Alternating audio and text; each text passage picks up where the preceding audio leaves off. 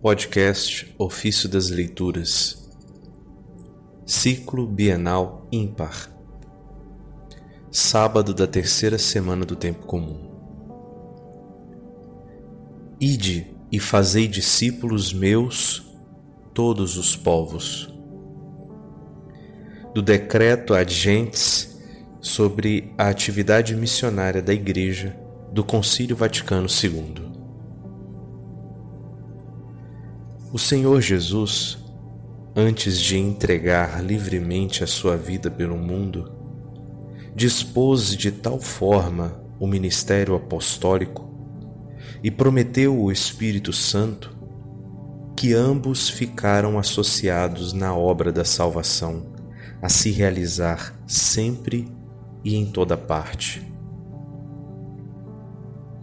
É o Espírito Santo que, no decurso dos tempos, unifica a Igreja inteira na comunhão e no ministério, dotando-a com diversos dons hierárquicos e carismáticos, vivificando as instituições eclesiásticas como alma delas e infundindo nos corações dos fiéis o mesmo espírito da missão que movia o próprio Cristo.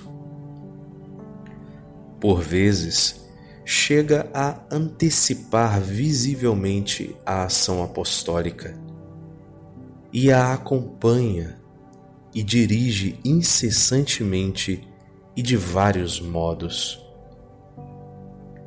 O Senhor Jesus, desde o início, chamou a si os que ele quis e designou doze para que ficassem com ele e para enviá-los a pregar, conforme Marcos 3, de 13 a 14. Desta maneira, os apóstolos foram as sementes do novo Israel e, ao mesmo tempo, a origem da hierarquia sagrada. Depois de ter, por sua morte e ressurreição, realizado de uma vez por todas em si mesmo os mistérios da nossa salvação e da renovação de todas as coisas, o Senhor recebeu todo o poder no céu e na terra e antes de subir ao céu, fundou a sua igreja como sacramento da salvação.